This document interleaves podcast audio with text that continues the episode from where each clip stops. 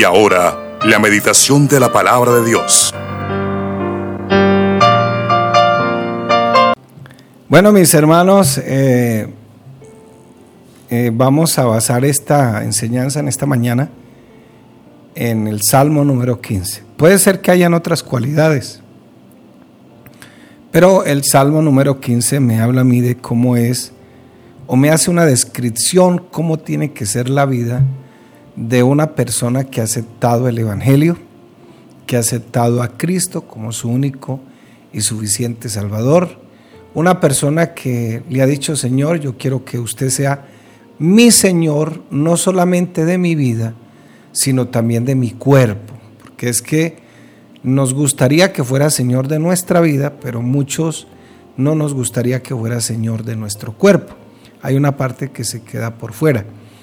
Pero qué bueno decirle al Señor en esta mañana que no solamente Él sea el dueño de nuestra vida, sino también sea el dueño de nuestro cuerpo. Entonces, por eso el título, descripción bíblica de un santo.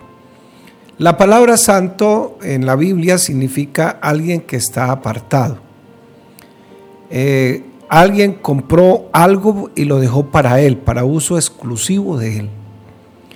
Eh, no se puede usar en otra cosa, eh, no es permitido, tiene un dueño, pagó por esa propiedad. El Señor nos sacó de la esclavitud, nos sacó del mercado de esclavos, eso es lo que la Biblia describe como redención, y nos dio una libertad, pero ahora Él se convirtió en nuestro amo y Señor. No somos fanáticos, porque el fanatismo produce eh, produce también daños, se, prejuicios en la persona, lo perjudica. Entonces, eh, qué bueno que el Señor que nosotros tenemos es un Dios de amor, que no solamente lo amamos, porque la verdad es que lo amamos porque Él nos amó primero, dice la palabra de Dios.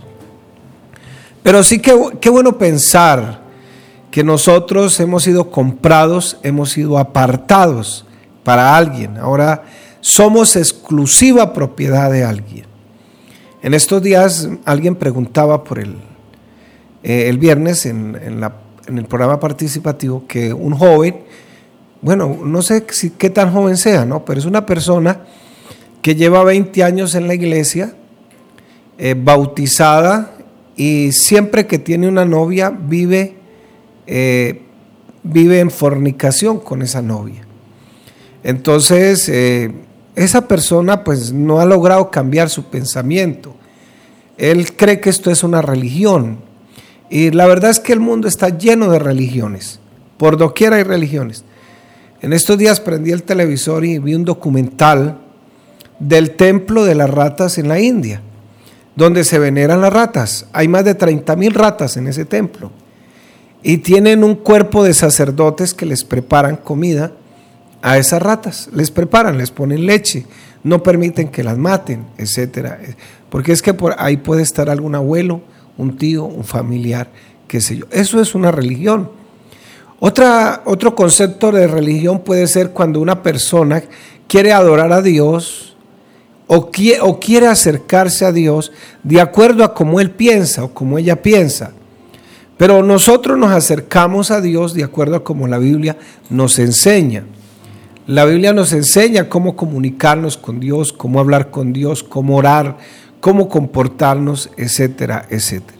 La Biblia no es solamente un manual de instrucciones para que usted sea salvo, salga del pecado, sino que también es un manual de instrucciones para que usted viva como persona salva, pueda vivir esa vida abundante que Dios tiene eh, preparada para usted, esa vida abundante que Dios diseñó para que usted sea feliz. Por eso el Señor dice en su palabra en Juan 10:10 10, que el diablo vino para matar, hurtar y destruir, pero Él ha venido para que tengamos vida y la tengamos en abundancia, para que no sea aburrido, para que no sean aburridos, para que usted viva una vida abundante. Por eso el Señor nos enseñó a manejar nuestra relación con Él y nuestra relación con nosotros mismos, porque somos templo del Espíritu Santo, y nuestra relación con los demás. Y en la gracia, pues hay algunas cosas que de pronto se salen del concepto que nosotros manejamos. Y hay gente que incluso no le habla a las otras personas, y aún estando en la iglesia. hay gente que no le habla, no saluda al otro hermano porque no le cae bien. ¿Y, qué virtud tienen que yo salude al que me cae bien y al que no me cae bien no lo salude? Hay ninguna, ninguna virtud, no hay ningún tipo de madurez en la persona. No tiene madurez espiritual, todavía no ha entendido por cuál es la razón de su existencia. Entonces, ninguna virtud hay en que me salude o yo salude el que me cae bien. Al fin y al cabo me cae bien, me halaga, de pronto está, como dicen, decimos por aquí popularmente, hasta me lambonea. Pero en eso no hay virtud. Hay virtud cuando usted es capaz de saludar a otra persona que no le cae bien, que no le agrada o viceversa, pero usted la deja en el mismo puesto. Es una persona porque Dios se lo ha enseñado. Entonces parece que todo lo que nosotros aprendemos de la Biblia fuera contrario del mundo, porque vamos como en contravía. Pero así es la vida cristiana. Entonces el Salmo número 15 nos da una descripción de cómo tiene que ser una persona santa, una persona apartada, una persona que le ha entregado la vida al Señor, una persona que se ha bautizado en el nombre de Jesús, una persona que con autoridad pueda decir en esta mañana, levanten la mano allá, allá los que están escuchando, digan gloria a Dios, una persona que pueda decir en esta mañana que es una persona lavada por la sangre del Cordero, que es un hijo de Dios, ya no es hijo del mundo. Entonces es un santo. Un santo no es una una, una, estatua hecha de metal, de madera, de bronce, una persona ahí que se le da un reconocimiento. Sí, vale la pena reconocer porque de pronto tuvo una vida muy buena, excelente, dio ejemplo, tuvo algunas virtudes, algunos dones, pero ¿por qué reconocerlo después de que está muerto? No, no, Dios no quiere santos muertos, Dios quiere santos vivos. Y por eso digo que la palabra santo es una palabra que se usa para una persona que se apartó. La santidad, quiero aclarar que usted no la logra por sí mismo. Esto es un don que solamente Dios lo da. Solamente por eso tenemos que estar en esa búsqueda plena, leyendo la Biblia, escuchando su palabra. Tenemos que estar eh, metidos en este cuento porque esto es un don que viene de Dios. Usted no tiene santidad por sí solo, porque eso solo viene de Dios. Dice el Salmo número 15, tiene cinco versículos. Jehová, una exclamación ahí bonita. ¿Quién habitará en tu tabernáculo? Tomes esa frase que está entre signos de interrogaciones como ¿quién habitará en tu presencia? Cuando se escribió el Salmo, solamente era el templo que se creía que solamente Dios habitaba ahí. Por eso es que hay algunas personas que hacemos lo que hacemos, cometemos errores porque creemos que Dios solamente está en el tabernáculo. Pero el Señor hablando con la mujer samaritana dijo, la hora viene y la hora es cuando los verdaderos adoradores adorarán al Espíritu al Señor en espíritu y en verdad. Ni es en este pozo ni es en ninguna parte. Por eso ahora los que hemos entregado la vida al Señor somos templo del Espíritu Santo. Entonces, la pregunta, ¿quién habitará en tu tabernáculo? ¿Quién morará en tu monte santo? El que anda, póngale cuidado a las cualidades, el que anda en integridad y hace justicia y habla verdad en su corazón el que no calumnia con su lengua ni hace mal a su prójimo, ni admite reproche alguno contra su vecino, aquel a cuyos ojos el vil es menospreciado, pero honra a los que temen a Jehová. No se burlan de ellos, ni se sientan en la silla de los escarnecedores a burlarse de las cosas sagradas. Entonces, ese es el problema que tenemos hoy día, que en los colegios sacaron a Dios a patadas, a la Biblia, pero le dan a los condones a los muchachos, mire, sea responsable, eh, no se deje embarazar, pero los mandan a fornicar. Entonces dice, aquel cuyos ojos el vil es menospreciado, pero honra a los que temen a Jehová y se burlan de los santos. El que aún, aún jurando en daño suyo, no por eso cambia. Quien su dinero no dio a usura ni contra el inocente, admitió cohecho, el que hace estas cosas, no resbalará jamás. Entonces la pregunta en esta mañana, ¿es usted un cristiano que vive eh, eh, regularmente en santidad? La santidad no es una opción del cristiano, es una orden de Dios y que debemos cumplir.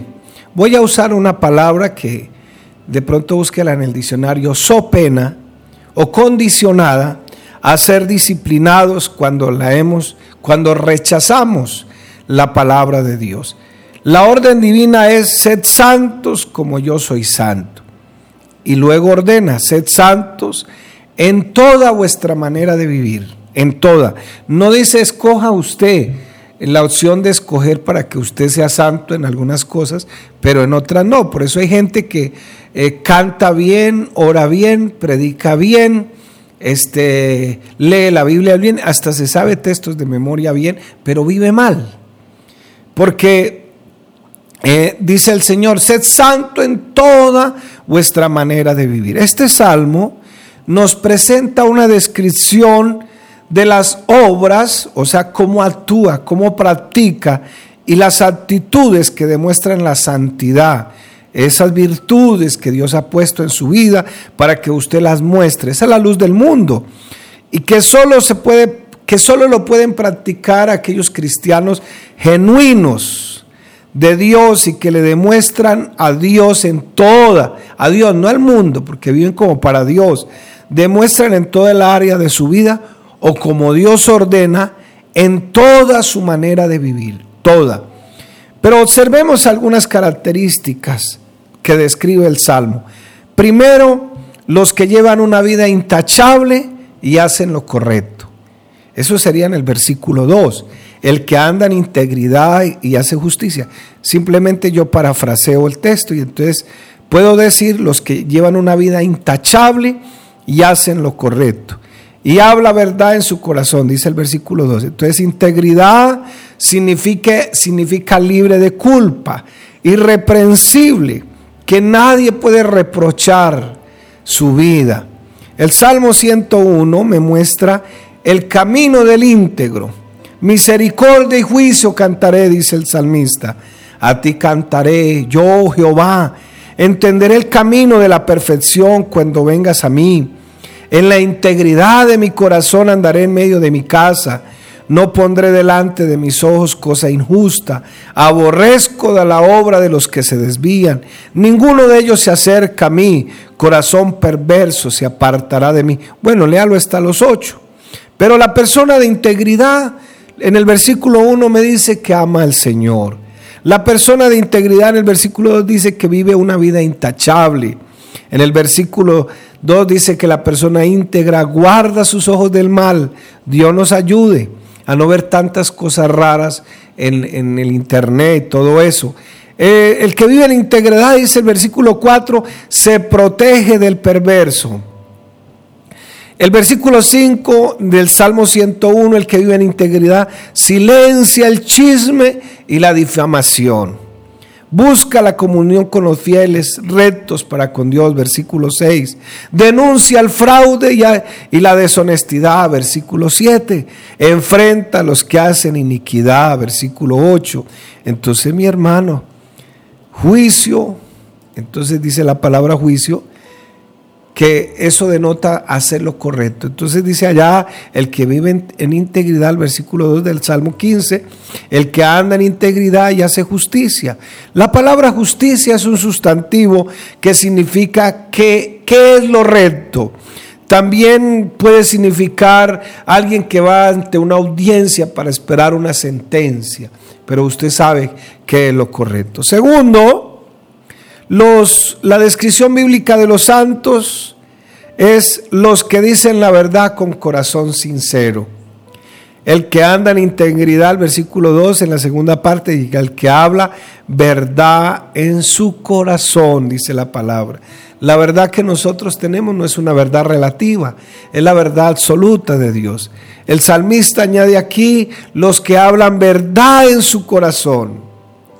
Es decir, son personas sinceras, actúan sin dobleces, no utilizan su lengua para hacer mal a nadie, ni para herir, ni para calumniar, ni ofender o maltratar a los demás, quienes a pesar de todas las dificultades o circunstancias, esas personas no cambian. Efesios 4:25 dice, por lo cual desechando la mentira, habla verdad, cada uno con su prójimo, porque sus miembros, porque son somos miembros los unos en los otros. Descripción bíblica de los santos según el Salmo 15.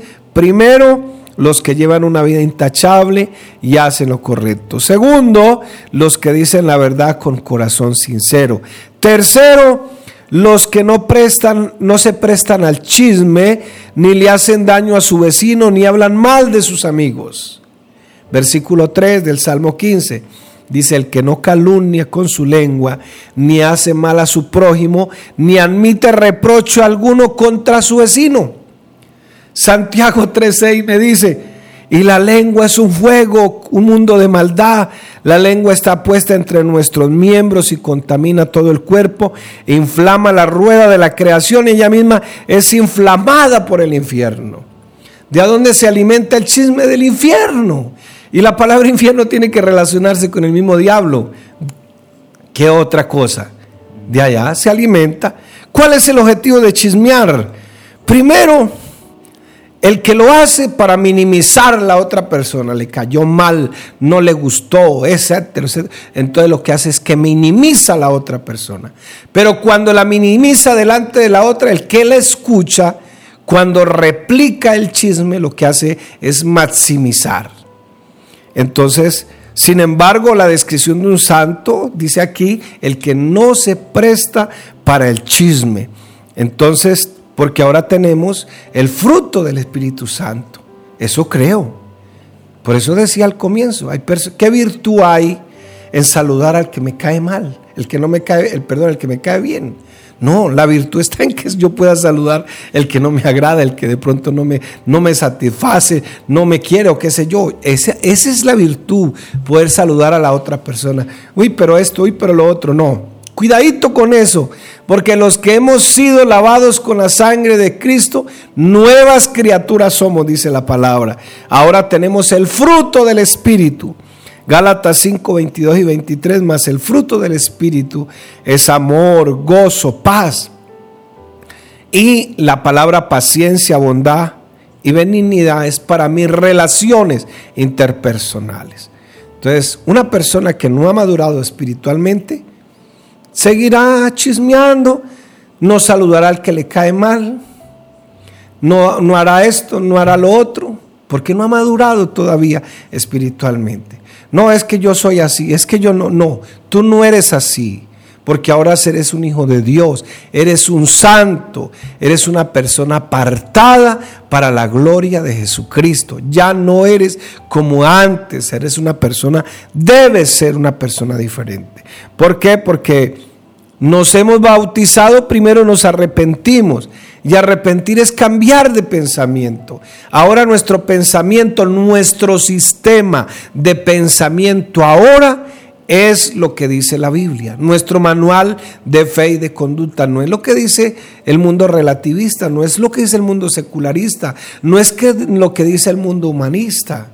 Es lo que dice Dios a través de su palabra. Entonces, cuarto, otra descripción de un santo, los que desprecian a los pecadores descarados y honran a quienes fielmente al Señor, perdón, y honran a quienes siguen fielmente al Señor y mantienen su palabra, aunque sean perjudicados. Eso está en el versículo 4 del, de, Salmos 15. Aquel cuyos ojos el vil es menospreciado, pero honra a los que temen a Jehová.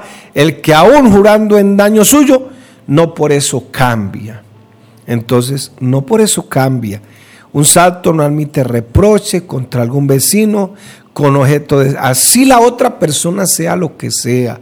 No lo admite, porque si usted admite que alguien venga a hablar mal de otra persona, ojos que no ven, corazón que no siente, pero oídos que oyen, corazón que siente. Hay gente que caza peleas por los demás. Hay gente que son, yo digo aquí que son psicosomáticos se meten con otro y creen que se están metiendo con ellos. Claro, yo debo sentir compasión y lástima por los demás. Eso es verdad. pero ellos creen que le están haciendo el daño a ellos. Un santo no admite reproche contra su vecino eh, un vecino, un amigo, cualquier persona que está en contacto con usted, y menos si es un hijo de Dios, que si está asistiendo a la iglesia, que alguien venga a hablar mal de un hijo de Dios, no lo admita, porque al fin y al cabo, pues sí, tenemos errores todavía, nadie es perfecto, pero no lo puede admitir. Si tú eres un santo, como lo describe la Biblia, tienes que practicar esto calumnian, ni mienten, ni hacen mal a su prójimo, que ni siquiera admiten reproches y habladurías, respetan la dignidad de los demás. Este tipo de personas rechazan a aquellos que actúan bajo la maldad, todo eso. Por eso, cuando alguien viene a hablar mal de otro, viene a minimizarlo. Y desgraciadamente el que replica lo maximiza. No, es que me dijo esto, es que me dijo, es que, ¿y cómo movía la boca? Ya está todo eso. ¿Cómo hacía la ceja? ¿Cómo movía las manos cuando estaba diciendo eso? Quinto, los que prestan dinero sin cobrar intereses y no aceptan sobornos para mentir acerca de un inocente. Eso está en el versículo 5. Quien su dinero no dio a usura, ni contra el inocente admitió cohecho, el que hace estas cosas no resbalará jamás que cumple lo prometido, que nadie salga perjudicado. Estas palabras describen a personas honestas, serias, responsables de las palabras que dicen, de la verdad, no cambian, ni por conveniencia ni por negocios. Hoy día que se ve tanta corrupción, que alguien paga para que voten por él, para que hagan esto, para que le hagan campaña, para que todo eso, aún siendo cuestionado por el mismo, las mismas entes reguladoras de todas esas personas. Tenga mucho cuidado con eso, mi hermano, porque nosotros somos hijos de Dios santos, apartados para la gloria del Señor. Para concluir en esa mañana, el que hace todas estas cosas no resbalará jamás. Quien vive bajo estos principios y enfrenta con integridad no resbalará jamás. Aún en medio de la crisis de su vida, aún en medio de lo que esté pasando, Dios lo sostendrá y un día nos podremos presentar delante de Dios en la misma presencia de Él y Él nos dará el cetro de su gracia. La pregunta es sencilla en esta mañana. Y la respuesta tiene que ser sincera. ¿Encaja su vida en esta descripción bíblica de los santos? Si todavía no encaja su vida ahí, pues le dejo este, esta palabra de fe en esta mañana, para que usted pueda decirle al Señor, ayúdeme a ser consciente que cada día debo hablar con verdad, vivir conforme a los estándares que tú quieres que yo viva. ¿Y sabe por qué es bueno hacerlo? Porque ya Dios ha bendecido tu vida con la gracia para que tú puedas ser feliz. Dios le bendiga, mi hermano, en esta mañana.